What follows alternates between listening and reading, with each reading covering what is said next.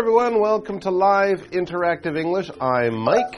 And the other day, I was out shopping for some new clothes. I wanted to get myself some new shirts, so I found this very interesting store with an amazing style of clothing. You can see it's a lovely blue shirt. I got a little pocket here. I can put my pens in there, but that's not the best part. This is the best part.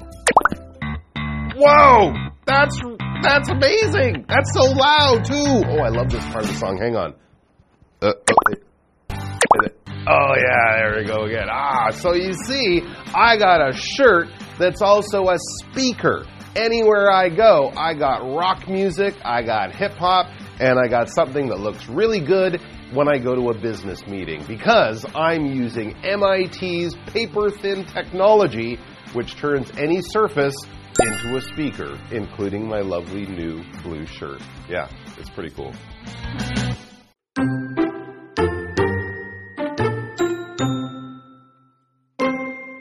Engineers at MIT have come up with a speaker that is as thin as a piece of paper, uses very little power, and can be fixed to nearly any surface.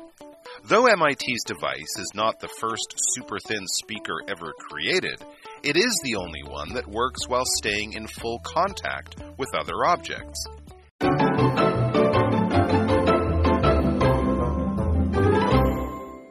Right, so this story definitely comes to us from the science file, but it's also one of those cool science stories where you think, "Wow, that's that's kind of cool," but then you think about it more and more and you try to, oh, "Wait, then we could do this, then we could do that," and it suddenly becomes almost world-changing. Let's find out what it is. It says MIT's paper-thin technology turns any surface into a speaker. That's right. Now, you know, most of us have speakers that we play music through. Sometimes they can be small, sometimes they're a bit bigger, but you need some size for a speaker because, you know, you're moving air and sound. So having one that it can fit on any surface and is as thin mm -hmm. as a piece of paper, that's kind of cool. Because imagine being able to put a speaker on any surface. A surface is basically the outer part of something, usually a flat outer part. When we think of the top of a table or the top of a counter, we're thinking of a surface.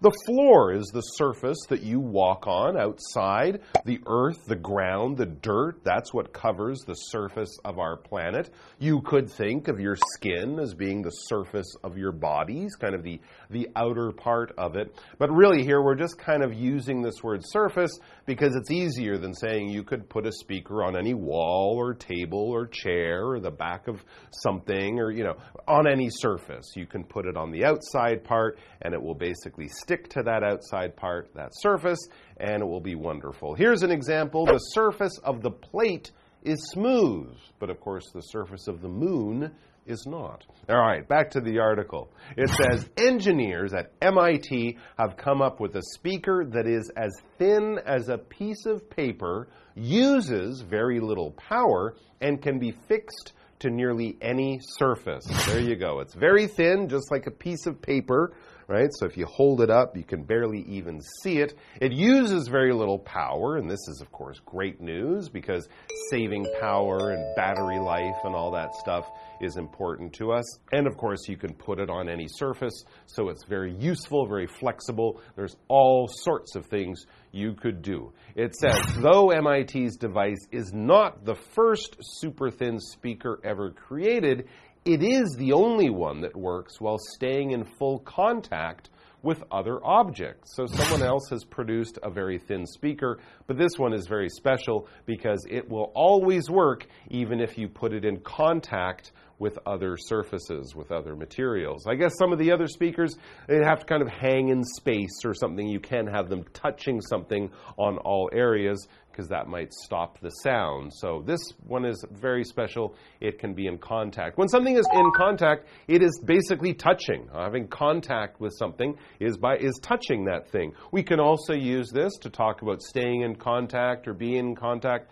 You're communicating with someone. You can be in contact by phone, by email email, by text message, or if you're actually touching the person, if you're sitting on a chair, you are in contact with that instead of standing or floating in space. You're touching something. You're in contact. It says the disease spreads through person to person contact, all right? So you might not by, just get it by breathing, you might actually have to touch the person and then touch yourself. That general idea. Let's take a break and then we'll find out more about this incredible new speaker.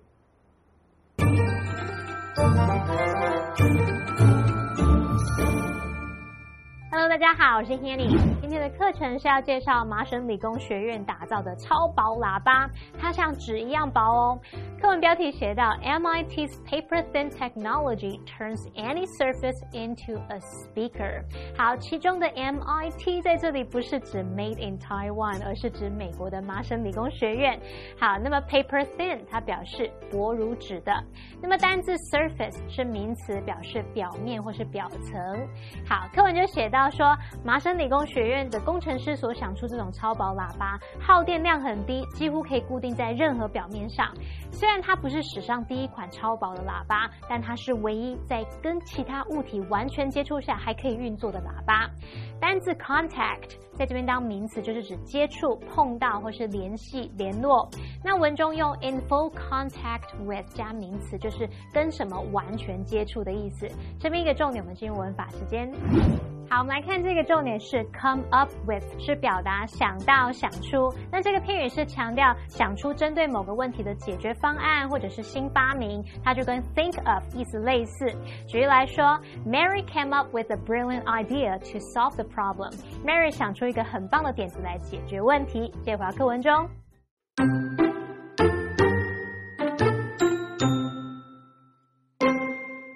It is designed with a layer of individually vibrating domes between two spacer layers. As a result, the domes are able to vibrate freely to generate sound while staying fixed to a surface. Additionally, the speaker requires just a tenth of the electricity of a traditional speaker. The technology may prove to be most valuable in electronics with limited battery life, like cell phones. Also, engineers have suggested lining the insides of vehicles with sheets of the material to help cancel out engine sounds. And of course, the speaker could create next level experiences in theaters, museums, or people's homes. The possibilities are endless.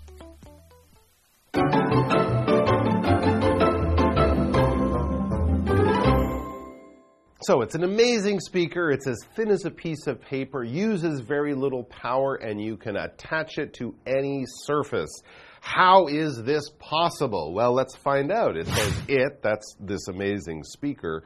It is designed with a layer of individually vibrating domes between two spacer layers. Now, of course, all of this stuff is incredibly small. The spacer layers, I guess, would be the outer parts of this piece of paper, and in between these spacer layers are vibrating domes. A dome is basically uh, half a circle, or the top or one portion of a circle. When you think of a building with a round roof that's kind of a half a circle shape, like the top of a, a church or the U.S. Capitol building, St. Paul's Cathedral, that is a dome. And we often see a dome shape in speakers too, right? Because it helps to push the sound out into the world so that it goes in our ears and we hear it. So these domes vibrate, they shake, they move back and forth, and I guess that is how the sound is created. It says, as a result, the domes are able to vibrate, to shake freely to generate sound while staying fixed to a surface. Additionally, we read the speaker requires just a tenth of the electricity of a traditional speaker. So only 10% of the power you would normally use for the speakers we have today, just 10% of that power is needed to uh, power these speakers. So you save 90% of all the power you would normally use. So that is additionally a great thing about it. Additionally, when you add something, you put it onto another thing, you increase that thing. When we say additionally, we're basically just saying and also. Here's another thing included in the list of all of the great things about this speaker. It's very efficient, it's very small or very thin. You can put it on any surface. And additionally, it will sound really good. It will make your music sound great. Something like that. Here's an example Joe's new computer has a large screen. Additionally, it's quite thin. Could I have said, and it's quite thin also? It's quite thin. I could definitely. You can also, of course, say in addition. It's the same as additionally. Electricity, that is the power that we use to basically run all of the. Uh, devices in our lives, except things like cars that might power themselves on gas. We use electricity to power lights, computers, televisions. Electricity goes into your phone in a battery. You use the electricity to run the machine, to turn on the lights, to make your uh, refrigerator keep your food cold, or your washing machine clean your clothes. Those are powered by electricity, not by oil or gas or other things. For example, refrigerators run on electricity. Yes, a coal powered refrigerator would not be a good idea. Back to the article. The technology, it says, may prove to be most valuable in electronics with limited battery life, like cell phones. Yeah, very, very important. If you're attaching it to things, those are things you probably won't plug into the wall all the time. You'll put a battery in. With this speaker, your battery life will last much, much longer. And that, of course, would be great news for everyone. Also, this is interesting, also, engineers have suggested lining the insides of vehicles with sheets of the material to help cancel out engine sounds. So, not just so that you can hear the music while you're driving your vehicle really nicely. The music will sound great. But when you're not listening to music, these uh, sheets of speakers could be used to basically make the inside of the car very quiet. And if you've ever driven on a highway, you might notice that it can get kind of loud inside that car. And so this would be wonderful for many different types of vehicles. Think of also helicopters, which can be very noisy. Now it could be nice and quiet in that type of vehicle. What is a vehicle? Well, basically, it's a machine that moves people around. Uh, it probably has working parts. It's not a horse. Um, it's a bicycle. You could call a bicycle a vehicle. But generally, when we think of vehicles, we're thinking of cars, trucks, buses, taxis, motorcycles, things like that. For example, you can't park here. Please move your vehicle. Instead of saying move your truck or your SUV or your sports car, just move your vehicle. Move that thing you drive around in with wheels on it. Back to the article. And of course, the speaker could create next level experiences in theaters, museums, or people's homes. You could basically hide a speaker anywhere you wanted. The back of your movie chair, the halls of a museum. So, where's the sound coming from? It's coming from the walls. The possibilities are endless. Basically, you can use your imagination, and basically anything you think of, that is something you could put a speaker on. Sounds pretty cool. Here's our what do you think question. Where would you put this type of super thin speaker? Hmm, that is a tough question. I think kind of hiding them around in your business, if it's a restaurant or a, a museum, a music club, something like that, you could have speakers on the tables, on the walls, all over the place, and you could really use it to kind of create wonderful atmospheres and environments. How about you guys? Where would you put your speaker? You could use your creativity to come up with all sorts of possibilities. Have a chat about that. Enjoy your music with whatever sound, whatever speaker or headphone you enjoy it on, and we'll see you back here sometime very soon. Until then, happy listening and bye bye.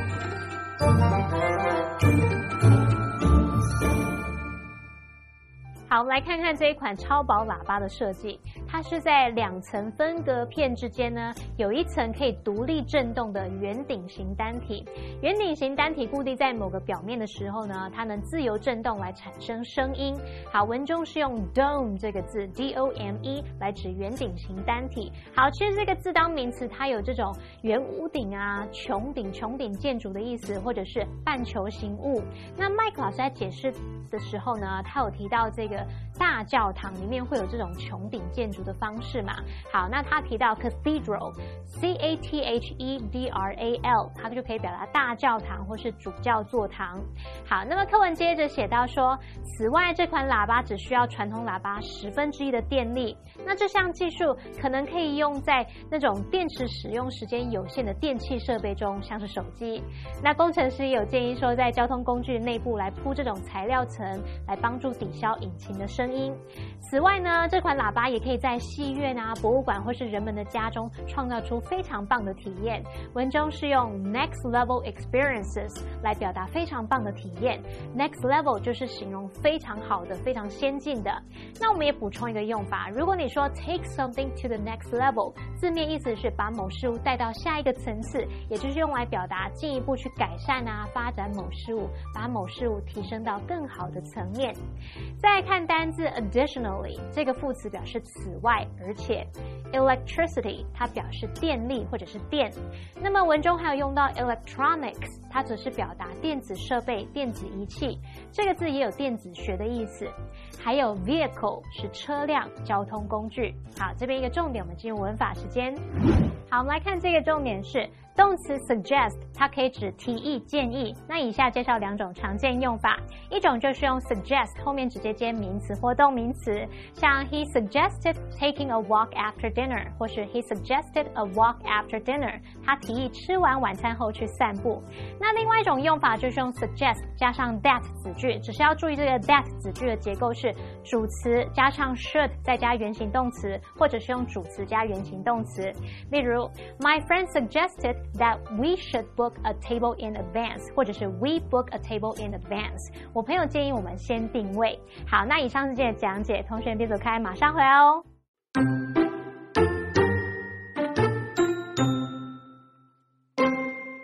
Engineers at MIT have come up with a speaker that is as thin as a piece of paper, uses very little power, and can be fixed to nearly any surface. Though MIT's device is not the first super thin speaker ever created, it is the only one that works while staying in full contact with other objects. It is designed with a layer of individually vibrating domes between two spacer layers. As a result, the domes are able to vibrate freely to generate sound while staying fixed to a surface. Additionally, the speaker requires just a tenth of the electricity of a traditional speaker. The technology may prove to be most valuable in electronics with limited battery life, like cell phones. Also, engineers have suggested lining the insides of vehicles with sheets of the material to help cancel out engine sounds. And of course, the speaker could create next level experiences in theaters, museums, or people's homes. The possibilities are endless.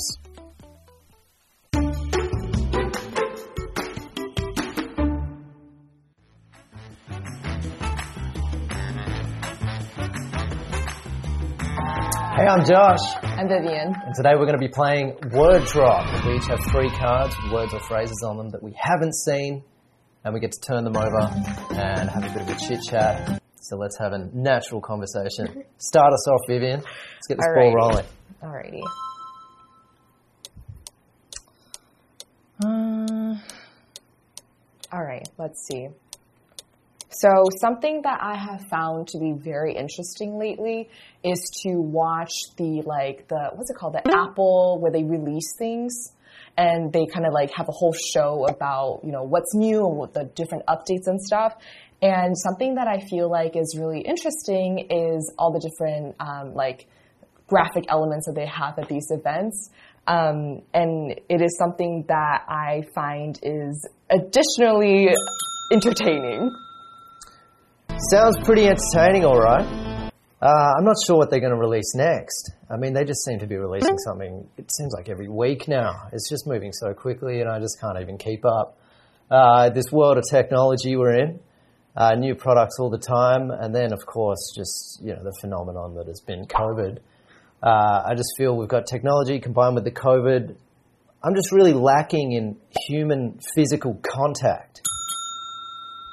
Yeah, yeah, I can I can see that. I feel like it was a, a year of kind of staying apart from people, and then it's kind of like awkward when you are back in normal society. Um, but something that I feel is nice is um, during COVID, you were able to FaceTime people or talk to people online and um, on big surfaces. Yeah, that is a bit of a benefit. It can uh, people found a way to still remain connected without even seeing each other, uh, which was pretty pretty beneficial for a lot of people, I think, especially moving overseas. People can travel as much. Uh, even today, I suppose it's become even more convenient. If you don't feel like going to work, you can just work at home. If you don't feel like seeing your friend, you can just call them up a video chat. And I mean, I wish I could have that luxury, but my house has no electricity. Your house has no electricity? That is terrible. Um, is it maybe maybe you should talk to your landlord about that. Um, but in the meantime, maybe you can go out for a walk and um, ride in a vehicle. That sounds like a lot of fun. Uh, don't mind riding in a vehicle or going for a walk if I can. Uh, I, I don't have a vehicle, so I can't do that, but I do have very able bodied legs, and I can go for walking on my hind legs when I do so feel. But I just find it's really hard to come up with new ways of having fun. that was really hard. Yeah.